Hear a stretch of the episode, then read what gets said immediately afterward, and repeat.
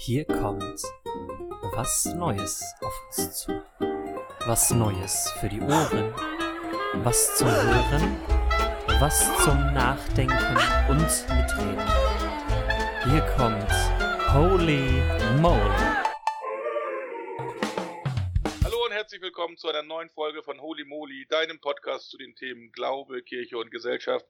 Schön, dass du wieder eingeschaltet hast, obwohl du lange nichts von uns gehört hast. Ja, es gibt uns noch und äh, wir sind wieder dabei. Wir haben eine neue Folge für euch produziert. Wir mussten uns auch erstmal mit der Technik arrangieren, denn in Zeiten von Corona können wir nun nicht live zusammensitzen und aufnehmen. Mittlerweile kriegen wir das so einigermaßen hin und hoffen, dass ihr uns auch versteht. René, Ja, verstehst du mich auch? Ich verstehe dich.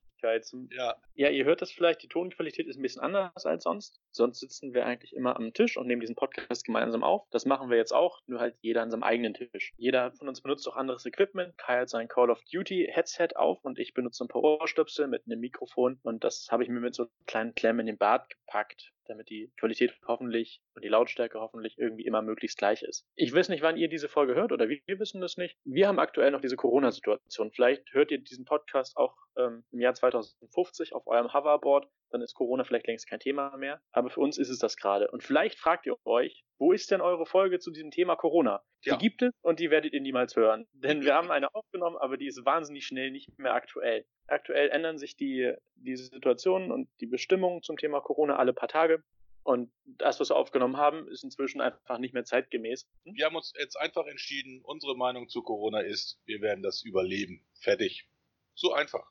In unserer letzten Folge übrigens haben wir ja über Robert berichtet, beziehungsweise Robert hat äh, erzählt, dass er nach Afrika gehen wird, in den Kongo. Das hat er auch getan. Ihm geht's dort gut. Und heute haben wir ein Interview für euch mit Anne, die eben aus Afrika, genauer genommen aus Sambia und dort genauer aus Mkushi äh, zurückgekommen ist. Und äh, mit ihr haben wir ein Interview über ihr halbes Jahr dort äh, geführt. Und das war so spannend, das war so ereignisreich, dass wir daraus einen Zweiteiler gemacht haben. Und ähm, freut euch jetzt mit uns zusammen auf den ersten von zwei Teilen mit Anne, die über ihr Leben in Sambia berichtet. Viel Spaß! Hier kommt Holy Moly.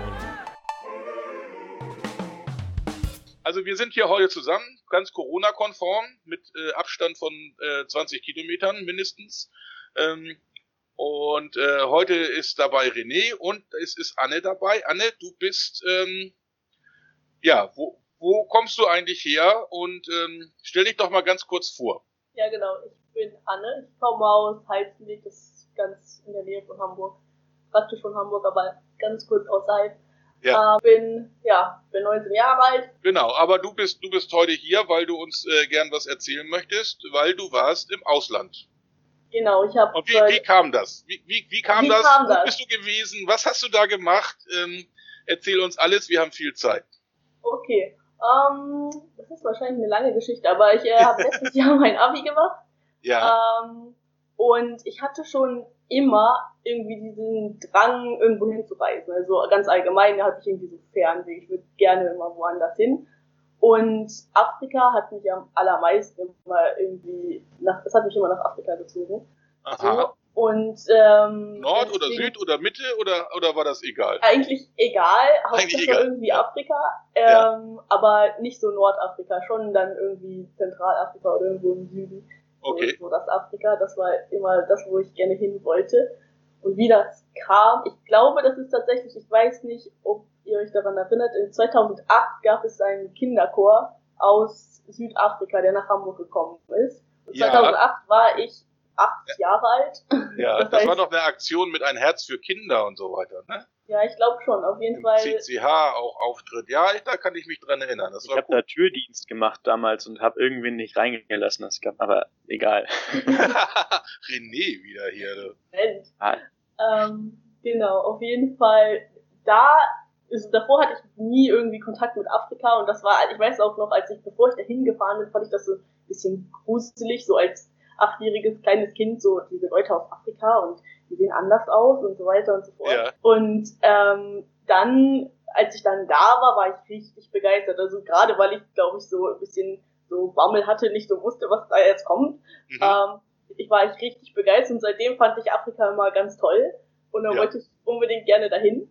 Ja. Und ähm, dann habe ich schon immer war ich so, nee, wenn ich aber das Abi durch habe und Schule fertig, dann will ich da aber auch wirklich mal hin. Und genau, dann habe ich mich immer mal wieder umgeguckt, wie kann man denn dahin äh, fahren, so was gibt's da für Möglichkeiten, auch gerade weil ich jetzt nicht einfach alleine sagen kann, okay, ich buche mir mal ein Ticket und fahre dahin, so ganz so. So als, als einfach das Backpacker vielleicht einfach mal, ne? Ja. Genau. Dann braucht man schon irgendwie so ein bisschen Sicherheit und was will ich da Mhm. überhaupt machen und so weiter und so fort. Und dann habe ich irgendwann über Instagram eine, so kriegt man ab und zu mal Werbung. Ja. Ähm, und da habe ich eine Werbung bekommen für eine Organisation, äh, die nannte sich One World Institute. Und ich habe das, das ganz spontan einfach gesagt, okay, ich folge mal dieser Seite, habe mir das gar nicht genau angeguckt und bin später dann wieder darauf gekommen, habe gesehen, dass sie auch Auslandsjahre, das ist zehn Monate im Ausland anbieten, auch in Afrika und habe mich damit mehr befasst und dann, das war alles so, ich habe mir das angeguckt und sah irgendwie interessant aus und dann habe ich einfach mal so ein Skype-Meeting vereinbart mit denen. Ähm, habe ich mir das ange angehört. Das war auch so ganz spontan und ach okay, mache ich jetzt einfach mal. Ja. Und das war super nett und dann habe ich das mich dafür am Ende dafür entschieden und dann war ich erstmal neun, nee, also insgesamt war es ein zehn Monate Programm und äh, drei Monate davon war ich erstmal in Norwegen äh, als Vorbereitung, um die Leute Diese- kennenzulernen, mit denen Dieses One World Institute ist auch in Norwegen, ne? Oder? ja, genau. Das Ja. ist das auch in Norwegen. Das ist so eine Art Schule sozusagen. Man lernt dann so ein bisschen, wo geht's hin, was ist Malaria, wie schütze ich mich davor oder so, worauf muss ich aufpassen, wenn ich da bin und solche Sachen, dass man ein bisschen vorbereitet ist und da nicht so reingeworfen wird, weil das ist ja schon auch irgendwo eine schwierige Situation äh, und Ja. also was anderes. Ja. Genau, dann lernt man schon mal kennen, mit wem man denn überhaupt dahin fährt. Und dann, das macht das Ganze irgendwie einfacher, glaube ich. Genau, dann bin ich für sechs Monate nach Sambia gegangen. Ja, darf ich noch mal ganz kurz fragen? Also Ja, du hast klar. da jetzt angerufen und dann hast du gesagt, hallo, ich möchte nach, ähm, nach Afrika. Ich möchte bei euch mitmachen und die haben gesagt, ja, komm mal vorbei. War das, war das so einfach? Also nicht ganz. Ähm, es war so, dass man erst, man konnte halt so einen Termin vereinbaren für so ein Skype-Gespräch. Ja. Und irgendwie hat es mich interessiert, weil ich so, okay, ich, ich gucke mir das einfach mal an, hatte dann dieses Skype-Gespräch, fand das super interessant und dann musste ich so ein ähm, Motivational Letters schreiben, also so Mhm. irgendwie erklären, warum will ich das eigentlich machen. Ja, das Ähm. ist ganz merkwürdig, ne? Heutzutage fragen Leute immer, warum willst du sowas überhaupt machen? Das ist, ja. Was hat denn Ah. da drin gestanden in deinem Motivationsletter? Was war denn, was Also- war denn so das, was dich so getrieben hat? Also nur hinzufahren, glaube ich, das, das reicht auch in Norwegen nicht. ähm, also tatsächlich ähm, habe ich auch da, den Kinderchor erwähnt, weil das irgendwie wirklich prägend war, glaube ich.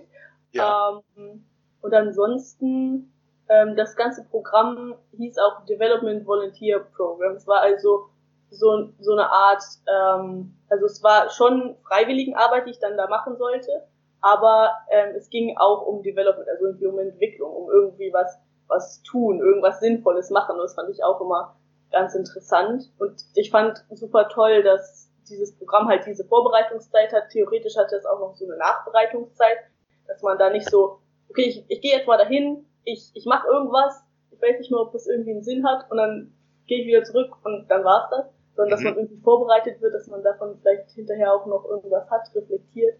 Ja. So deswegen, ich fand so diese, diese Art von dem Programm, wie das alles, so die Idee, fand ich ganz supi und deswegen das stand so da drin. Das klang schon so ein bisschen nach Purpose, also äh, wirklich Ja, genau. anderen Leuten helfen und, und diese Entwicklung fördern, ja? Ich habe Mhm. noch mal eine Frage zu dieser Organisation. Ist die direkt nur in Norwegen? Also hast du direkt auf Englisch dort den Kontakt hergestellt oder haben die auch eine deutsche, eine Mhm. deutsche Niederlassung oder sowas?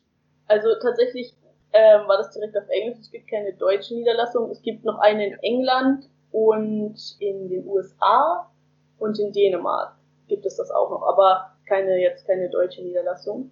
Okay, das heißt, du bist direkt an, an, den, an den Norweger angetreten. Genau. Und ich wusste auch am Anfang gar nicht, dass es noch andere Schulen gibt, also oder diese Organisation. Das ist mir auch später erst aufgefallen. Aber in Ja. Norwegen, das war schon ganz toll. Und das hat dich also auch gepackt. Du hast mit die Kontakt aufgenommen und du hast gesagt, ja, das ist es, das macht alles Sinn für mich und, und da kann ich was bewirken. Und dann auch noch in Afrika. Das heißt, da sind die Fäden so zusammengelaufen. Ja, genau. Das, Ja. Ich habe ich hab mir angeguckt und ich, also das kann doch nicht sein. Das ist ja genau das, was ich immer wollte.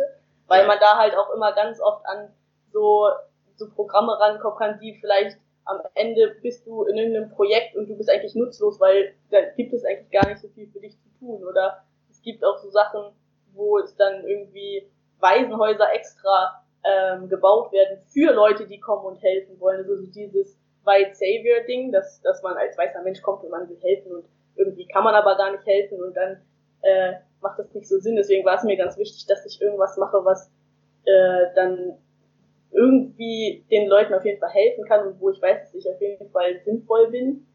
Irgendwie. Und deswegen, das klang ganz super. Mhm, mhm. Nicht dieses typische Entwicklungshelfer-Ding, ich komme mit Geld, dann können sie sich alle Dünger kaufen, dann ist das Geld alle, ich gehe zurück und alles, was ich aufgebaut habe, bricht wieder zusammen. Ja, genau, Ja, genau. mhm, mhm. Ja, okay. Ja. Musstest du irgendwelche, musstest du irgendwelche Qualifikationen dafür mitbringen, um da unten helfen zu können? Also vielleicht kommen wir da automatisch zu, wenn du nachher nochmal erzählst, was genau du gemacht hast. Mhm. Weil ich Äh, weiß, Also Skype, Skype Nee. können scheint ja eine Voraussetzung zu sein. Ja. Ja, ganz Ähm, wichtig. Nee, tatsächlich nicht. Also das Einzige, was ich mitbringen musste, war, ich musste mindestens 18 Jahre alt sein. Das war wichtig. Und ansonsten eigentlich gar nicht. Es ging dann auch am Ende. Englisch auch nicht oder Französisch oder so als Fremdsprache? Mm, tatsächlich nicht. Also ich habe auch dann da, als ich in Norwegen war, ganz viele Leute kennengelernt, die vielleicht auch vom Level vom Englischen noch nicht so hoch waren und die auch vielleicht dann in Norwegen da erst die Englisch viel mehr verbessert haben. Aber das, es, das ging alles. Also man konnte sich ja am Ende dann auch immer mit Händen und Füßen verständigen und die Leute da haben auch nicht immer Englisch gesprochen und so, da- das ging schon alles. Toll. Ja, okay, dann warst du auf einmal in Norwegen. Genau. Und was, hat, was hast du da gemacht? Genau, in Norwegen hatten wir so eine Art Unterricht, also wir hatten dann immer so Aufgaben und dann haben wir über, zum Beispiel einfach über die, die Geschichte vielleicht auch von Afrika mit dem ganzen, ähm, wie heißt das denn, wann alle Länder ihre Freiheit wiedergewonnen haben und warum sie vielleicht weniger entwickelt sind und was so die Probleme im Land sind und sowas alles gelernt. Ja, Oder ja. auch einfach nur so versucht, so Ideen zu haben, wie kann man einfach zum Beispiel sowas wie so eine Art Solaranlage machen, aber halt halt super einfach. Oder wie also wie so kleine Sachen, wie man denen vielleicht irgendwie helfen kann. Sowas haben wir dann alles gelernt, aber es ging auch ganz viel so um Teambuilding mit den Leuten, mit denen wir dann wegfahren sollten, dass wir da auf jeden Fall irgendwie zusammenhalten und uns kennen und wissen, wie wir ticken und auch vielleicht, wie wir ticken, wenn wir uns mal streiten oder so. Das passiert ja auch Da Stress kommen, ja. da Stress kommt. Ja. Genau. Und wir waren insgesamt waren wir ein Team aus vier Leuten. Da war noch ein anderes Mädchen, die war aus Finnland, die war auch ungefähr so alt wie ich, hat auch gerade ihr Abi gemacht und ähm, Ja. Terveisius ist. auch ein Mädchen aus ich. Finnland? Ich irgendwas kenne auch ein Mädchen aus Finnland, ja, ja. Ah, okay. genau. Und dann war da noch äh, ein Junge aus Irland, der hatte dann gerade seine Uni beendet oder Bachelor gemacht. Und jemand aus der Schweiz, der kam aber eigentlich aus Jemen, ist dann irgendwann nach in, also in die Schweiz ausgewandert zum Studieren und mittlerweile hat er dann da auch gearbeitet schon und der war auch noch von uns auf Team. Also insgesamt waren wir dann vier Leute. Und dieses Programm, das wir gemacht haben, das war aber auch ganz neu. Wir waren so das erste Team, das das jemals gemacht hat. Es gab schon noch andere Programme, die dann mehr nach Südamerika gingen oder mehr so in die asiatische Richtung. Aber jetzt genau das, was wie wir es gemacht haben, das war dann auch so das erste Mal. Wir waren so das Pilotprojekt. Und das heißt, du bist dann da so ein, so ein äh, Teambuilder gewesen. Du hast da so ziemlich alles gelernt, was, was man so braucht, damit man was machen kann im Ausland. Was war dann da im Ausland so, sozusagen deine, dein Ziel? Genau, das, wir wussten dann auch sehr lange nicht, wo wir eigentlich hingehen. Also wir wussten, wir gehen nach Sambia, das war schon mal klar, von Anfang an das Land, aber die Organisation, mit der wir dann zusammengearbeitet hatten, hatte halt in Sambia ganz viele verschiedene Projekte und es konnte nicht direkt gesagt werden, wo, wo gehen wir denn überhaupt hin.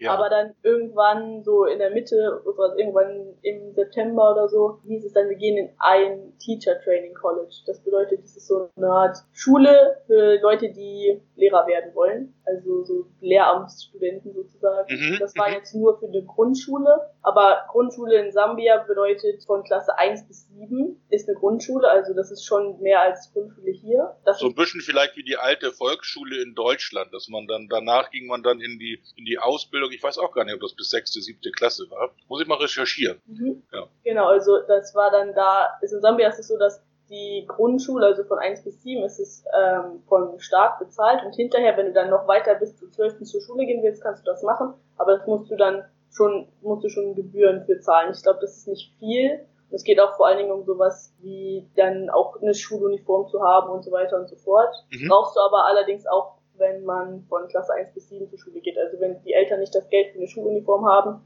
dann können sie das Kind nicht zur Schule schicken. Aber es ging halt darum, dass diese Lehrer ausgebildet werden in diesem Projekt, weil in Sambia das Problem ist, dass gerade in ländlichen Gebieten ganz großer Lehrermangel herrscht. Deswegen wurden die an der Schule dann gerade für diese ländlichen Gebiete ausgebildet, weil viele Lehrer halt gerne in der Stadt arbeiten wollen, weil in der Stadt gibt es Strom und Wasser und alles, was man braucht. Und auf dem Land gibt es halt oft vielleicht auch gar keinen Anschluss an das Stromnetz. Man muss vielleicht aus dem Bach sein Wasser holen und man muss über ein Feuer kochen und solche Sachen, weil halt die Infrastruktur da nicht so gut ausgebaut ist. Und deswegen gibt es dann ein ganz großes Problem. Und mit diesem Projekt, mit dieser Schule wollte dann eben die Organisation, mit der wir zusammengearbeitet haben, dem irgendwie entgegenwirken. Dann sind wir dahin gegangen. Genau, ja. das war so unser Arbeitsplatz. Du bist dann von, von Norwegen direkt nach Sambia geflogen oder ihr als Team oder wie, wie ist das genau gelaufen? Genau, also wir waren dann für drei Monate in Norwegen und dann sind wir von da aus direkt nach Sambia. Leider hatten wir hatten ja, wir waren jetzt viert und der eine aus Jemen, der dann in der Schweiz gelebt hat, hatte aber ein jemischen Reisepass. Das heißt, Jemen ist ja ein Land im Nahen Osten und sie wollten dem ihm dann kein Visum geben, eben auch weil es in Jemen gerade seit fünf Jahren, glaube ich, schon Krieg gibt und die Situation ist da nicht gut. Und sie wussten halt anhand seines, pa seines Passports, wie heißt das, Reisepass, das soll ich mal übersetzen, hätte man halt gedacht, dass er aus Jemen kommt und die wollten ihn halt nicht reinlassen. Das heißt, am Ende sind wir dann nur zu dritt gefahren anstatt zu viert. Das war dann auch natürlich für das Team ganz schade, weil wir uns ja darauf eingestellt hatten, dass wir zusammen unterwegs sind und wir waren auch schon ein gutes eingespieltes Team und das hat das irgendwie dann doch ein bisschen so alles auseinandergeworfen, weil wir dann auch ganz plötzlich dann, ach so, übrigens, er fliegt nicht mit. Der Flug war gebucht, das war alles schon organisiert. Und dann saßen wir die ersten zwei, drei Wochen in Sambia und haben darauf gewartet, dass er jetzt doch noch kommt und vielleicht doch noch sein Visum bekommt.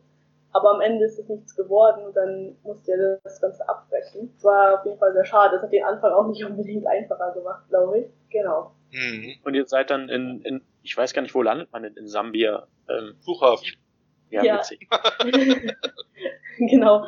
Wir sind dann in so einen wirklich, wirklich kleinen Flughafen gekommen, ganz am Anfang. Also Lusaka ist die Hauptstadt von Sambia, da gibt es einen relativ großen Flughafen, aber der Ort, wo wir dann arbeiten sollten, der ist Mukushi, der war ziemlich Wie weit heißt weg von der? Lusaka. Mukushi. Mukushi? Mhm, das ist so Aha. ziemlich zentral, ziemlich in der Mitte. Es gibt so, Ja. in Sambia gibt es so, so einen Knick und das ist relativ weit in der Mitte in der Nähe zur Grenze vom Kongo. Da habe ich dann Ah, Mhm. Und ähm, Lusaka waren so ungefähr sechs Stunden Autofahrt entfernt und dann gab es da aber noch einen kleineren Flughafen in Ndola und der war nur so drei Stunden im Bett. Also sind wir lieber dahin geflogen. Aber es war ein wirklich kleiner Flughafen. Ich glaube, das war der kleinste Flughafen, dem ich jemals war. Da gibt's glaube ich, so eine Landebahn und wir sind über Kenia geflogen und von Kenia aus dann eben nach Ndola. Und dann wollte ich aussteigen und vor mir da blieben alle irgendwie noch sitzen, aber wir wa- waren gelandet und ich war irgendwie ganz verwirrt. Normalerweise wollen die alle direkt raus. Ja. Und ja. dann sind wir halt rausgegangen und ich drehe mich nochmal um und es bleiben einfach immer noch Leute sitzen. Und dann war das so, dass das Flugzeug dann von da aus weitergeflogen ist, wie so ein Bus. So, das, es ging dann irgendwie weiter nach Südafrika oder sowas, keine Ahnung. Ähm, weil da so, so. wenig Leute hinfliegen, dass es sich gar nicht lohnt, den ganzen Du Flugzeug warst die Einzige, die aussteigen wollte. das heißt, so wir waren so fast die einzigen, die dann da rauskommen. Herrlich, ja. Das, das, das kann einen schon verunsichern, das glaube ich.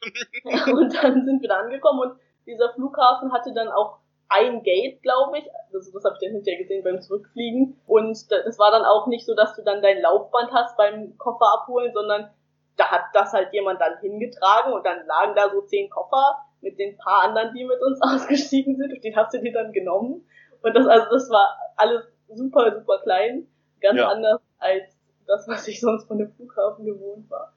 Und selbst Aber die genau. Finnin war beeindruckt von der, von, von der, von der Kleinheit, von der Begrenztheit des Flughafens, weil in Finnland sind die ja auch nicht so groß. Ja, das stimmt, aber das war wirklich klein. Also da, da, da gab es echt, ähm, wie gesagt, ein kleines Gate, so einfach nur so die, die Immigration Office, die, die Einwanderungsbehörde, da war auch einfach nur Ja. so ein Mann, der dann da saß und das dann hat er uns kurz angeguckt und so, ja, okay, dann durch. Und das war's. Also das war alles, alles gar nicht irgendwie so, wie man es sonst gewohnt ist. Ja. Genau. Ja, dann, bist du da in der Pampa auf einmal und ganz weit weg von, von dem äh, Leben in Lusaka. Ich glaube, das ist also eine Metropole auch in, in, in Sambia, ne, wo etliche Millionen wohnen. Ähm, was hast du denn da gemacht, als du denn da auf dem Flughafen stand? Das Flugzeug war ja irgendwie weg. Ihr seid da jetzt zu dritt mit eurem Köfferchen und dann? Wie geht's genau. weiter? Also dann wurden wir abgeholt von jemandem von der Organisation, mit der wir gearbeitet haben. Die Organisation hieß Staff Development Aid for People, from People to People. Also das war dann die Partnerorganisation sozusagen in Sambia von ja. dem One World Institute, mit dem ich dann in Norwegen zusammengearbeitet habe. Und ja. die haben uns dann abgeholt, haben uns mit einem Auto und dann sind wir in deren das Hauptbüro von der Organisation gefahren und wurden dann da willkommen geheißen und hatten wir erstmal für ein paar Tage da so ein paar Meetings, mussten dann irgendwie einfach eingeführt werden in das Ganze und uns wurde dann erklärt, was wir dann eigentlich machen. Ja. Äh, genau, das war auch ganz gut dass man dann irgendwie direkt so ein bisschen geführt wurde, so machen wir das auf jeden Fall und das nicht. Und ja, genau. Wir hatten Glück, dass wir unser, unser Projektleiter, also der, sagen der Leiter der Schule, an dem wir dann arbeiten sollten, war auch da und hat mit uns zusammen gearbeitet und irgendwie ein, sein, sein Neffe oder irgendwer hatte an, in dieser Zeit, in diesen paar Tagen, in denen wir dann noch da waren, seine, wie heißt das denn, seinen Abschluss an der Uni mhm. und da gab so eine Feier und hat uns einfach mitgenommen. Ja. Also, das heißt, wir sind dann direkt da auf irgendeine so Abschlussparty gegangen an der Uni und dann wurde uns beigebracht, wie man trommelt auf diesen afrikanischen Trommeln und wie man tanzt und keine Ahnung was und haben da Leute kennengelernt und wurden dann direkt mitgenommen in die ganze Kultur und ja. ja haben uns die Stadt angeguckt und so weiter und das war ganz Das heißt, gut, ihr seid da sehr gastfreundlich aufgenommen worden und, und auch gleich integriert. Also das war nicht, dass ihr irgendwie so isoliert gewesen seid, sondern mittendrin. Ja, genau. Also generell waren, waren wir irgendwie immer mittendrin. Es ist, also mir ist auf jeden Fall immer aufgefallen, dass die Menschen da sehr so sind, so, ja komm, komm, komm, setz dich zu uns und, und ich habe hier was für dich und bieten mir Essen an und so wollen dann auch auf jeden Fall, dass ich dabei bin und mitten in der Mitte und dass man eigentlich ganz selten nur von irgendwas ausgeschlossen wurde. Mhm. Ah, das war immer ganz schön. Also generell auch Gastfreundschaft ist da ganz groß. Das mal einfach ab und zu war das dann so, dass wir auch ein bisschen durch die Gegend gereist sind und auch mit Leuten, die dann aus Sambia kamen und dann ist es so, ja, wir brauchen jetzt irgendwas zum Schlafen, ich kenne hier irgendwie, hab da irgendeine Oma oder eine Tante oder keine Ahnung, ich rufe die kurz an, ja, wir können kommen. Und dann, dann übernachtet man einfach bei irgendjemandem, den man nicht kennt, aber man wird willkommen geheißen und kriegt was zu essen und dann unterhalten sie sich mit dir und das ist ganz super. Also, ja, das ja. Freundschaft ist auf jeden Fall richtig groß da. Ja, war denn immer jemand von der Organisation dabei oder ähm, seid ihr auch mal autark gereist mit, mit Bus und Bahn oder so? Ja, also anfangs auch ganz waren ganz viele die Leute von der Organisation noch dabei, weil ich glaube, wir waren auch noch relativ unsicher, so wie muss ich mich verhalten, was mache ich hier? Aber am Ende sind wir ganz viel durch die Gegend gereist mit den kleinen Minibussen da. Es gibt immer so, so Minibusse, da passen vielleicht so 20 Leute rein. Und mhm. die quetschen da dann aber eher so 30 rein. Das ist vielleicht 20 Plätze, aber ja. da sind dann nur 30 Leute drin. Und dann bin ich mit irgendwelchen Hühnern durch die Gegend gereist und so praktisch ein Kind auf dem Schoß. Und vielleicht war da mal ein Autoreifen dabei. Einmal hatte jemand eine Nähmaschine mit.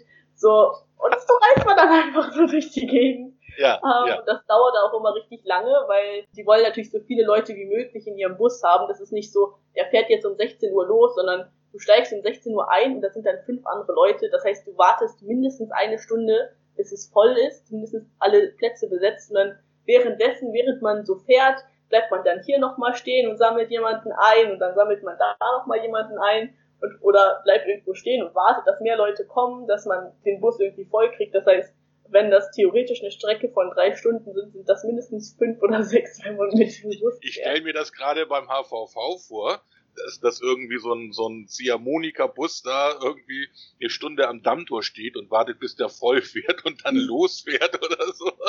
Genau so ist das. Das, das wär's noch, ja.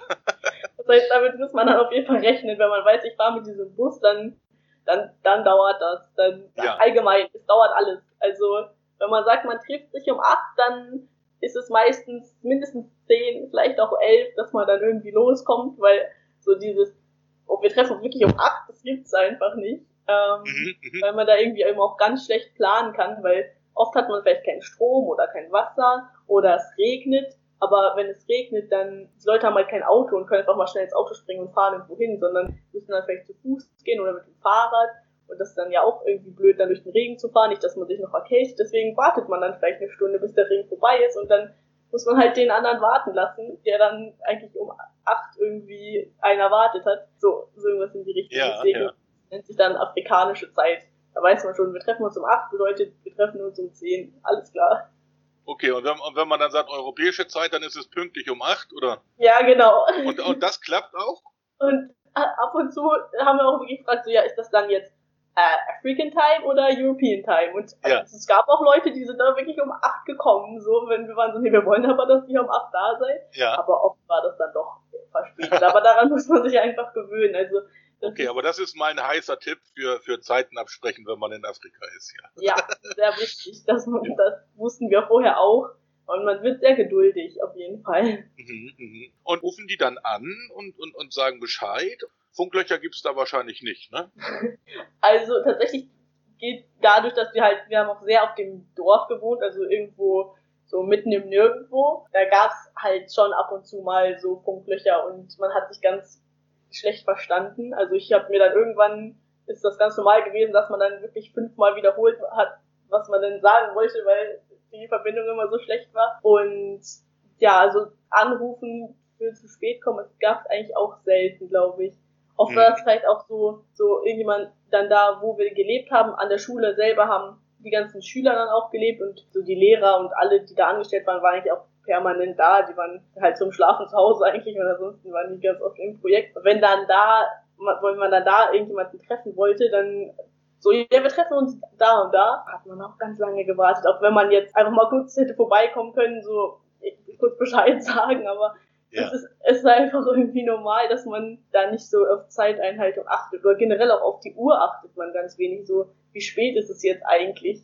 Das ist mir auch aufgefallen, dass ich ganz selten wusste, ja, das, ach, es ist jetzt ungefähr 15 Uhr. Also manchmal guckt man so, so ach, es ist ja schon 17 Uhr. Das ist nicht so wichtig, genau. Kannst du uns Mhm. einmal, wenn du sagst, du bist dann in einem kleinen Dorf gewesen, kannst du uns das irgendwie einmal, einmal beschreiben, wie dann also wirklich dein, dein, dein Alltag da aussieht oder das Dorf aussieht? Ich, Mhm. auch mal für Blöde vielleicht, wie ist denn das, das Klima da, in, wie, was ist denn da erlebt, wie das, wie das von der Temperatur und vom Niederschlag und so ist? Genau, also ich war im, im November bin ich halt angekommen und war dann jetzt wegen Corona musste ich früher zurück, aber war dann jetzt ungefähr bis Ende März da und das ist genauso die Zeit, in der sie Regenzeit haben. Das heißt, als ich im November angekommen bin, war gerade so die richtig heiße, trockene Zeit langsam so zu Ende gehen und der Regen fiel dann langsam ab und zu mal, weil davor gibt es eine Periode, wo wirklich drei Monate lang kein Regen fällt und es einfach nur heiß ist und das ist ganz anstrengend.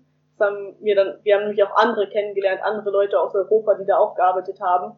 Und die haben uns erzählt, das war echt, und also man konnte einfach mittags nichts machen, man musste einfach irgendwie rein oder sich hinsetzen oder hinlegen, weil es einfach zu warm war. Aber wir hatten Glück, dass wir halt in der Regenzeit da waren und das bedeutet halt, dass es schon, also wir hatten schon 30 Grad, so meistens, aber es war jetzt nicht unerträglich heiß. Und es, dass Regenzeit ist, bedeutet halt auch nicht, es regnet die ganze Zeit, sondern es regnet halt wenigstens mal ab und zu. Gab dann vielleicht auch mal eine Woche ohne Regen und dann hat es mal wieder mehr geregnet. Aber wenn es regnet, dann meistens aber auch richtig. Also da gab es dann auch richtig starke Regenfälle. Und am Anfang war alles dann deswegen noch sehr halt ausgetrocknet, fast nichts Grünes. Aber nach so einem Monat ist alles aufgeblüht. Dann war Mangozeit, das heißt, wir hatten ganz viele Mangobäume, wo man einfach mal raufklettern konnte und dann hat man sich eine Mango zum Frühstück gepflückt. Das war auch so richtig super. Ist Mangozeit wie Spargelzeit dann oder also das ist so ein einmal bisschen? Erdbeerzeit. Das ist so, so, ja, Okay. bald gibt's Mangos.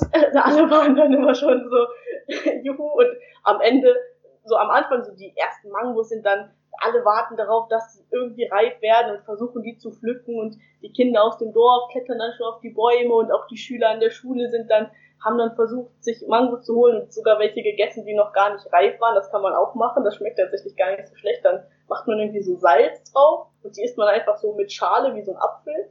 naja, und dann später sind die einfach alle nur runtergefallen und niemanden hat das mehr gestört, dass da Mangos waren, als das dann langsam zu Ende ging. Aber das war auf jeden Fall ein Erlebnis. Und ansonsten, wie sah es da aus? Also ich habe halt acht Kilometer von so, ich habe euch ja erzählt, Mukushi, da habe ich gelebt. Das ist so eine etwas größere Stadt, jetzt keine Metropole, aber man hatte wenigstens einen Supermarkt und so das Nötigste, was man brauchte, war in dieser Stadt zu finden. Aber die war nochmal so ungefähr acht Kilometer entfernt von dort, wo wir gewohnt haben. Das heißt, wir haben schon ziemlich im Busch gelebt, haben wir immer gesagt. Und das meiste, was es da gibt, sind so Leute, die leben halt dann auch wirklich in diesen kleinen Lehmhütten und wie man das so kennt aus Afrika, glaube ich, was man vielleicht auch äh, im Kopf hat. Oder so aus einfachen Backsteinen und dann meistens mit, haben sie so eine Küche draußen, wo man beim Feuer kocht und dann unter so einer, so einer Art kleinen, so eine Art offene kleine Hütte, wo man dann so ein bisschen so ein Strohdach hat und dann zu den Seiten ist das offen. Darüber wurde dann immer gekocht und so haben die Menschen dann da meistens gelebt. Da hatten die meistens dann ihren, waren Bauern, haben dann Mais angebaut, das heißt überall waren Maisfelder, das heißt Sojabohnen, so das ist das, was sie da meistens angebaut haben. Und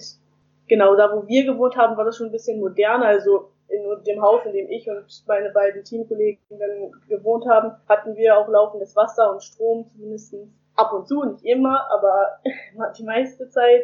Und wir hatten eine normale Toilette, wir hatten sogar eine Dusche, einen super kleinen Herd, aber wir hatten einen Herd, also wir mussten nicht über Feuer kochen und kein Wasser aus dem Fluss holen. Aber die Leute da haben halt dann manchmal auch so ihr Geschirr mit zum Fluss genommen und dann haben sie das da abgewaschen und so weiter und so fort. Also Genau, das ist so ungefähr da, wo ich gelebt habe. Ja. Mhm. Ja, jetzt haben wir schon mal eine schöne Talkzeit ähm, gehabt. Wir wissen jetzt, wie du dahin gekommen bist. Ich denke, unsere Zuhörer sind gespannt auf einen zweiten Teil. Und äh, das, das, wird, das wird großartig. Ich glaube, unsere Zuhörer werden sich richtig freuen, von dir zu hören, was du da getan hast. Und ich glaube, da sind noch einige spannende Geschichten, die du uns erzählt auf hast. Bis hierher Fall. erstmal herzlichen Dank, Anne. Wir Sehr freuen gerne. uns auf den zweiten Teil.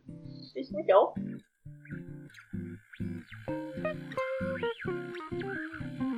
Die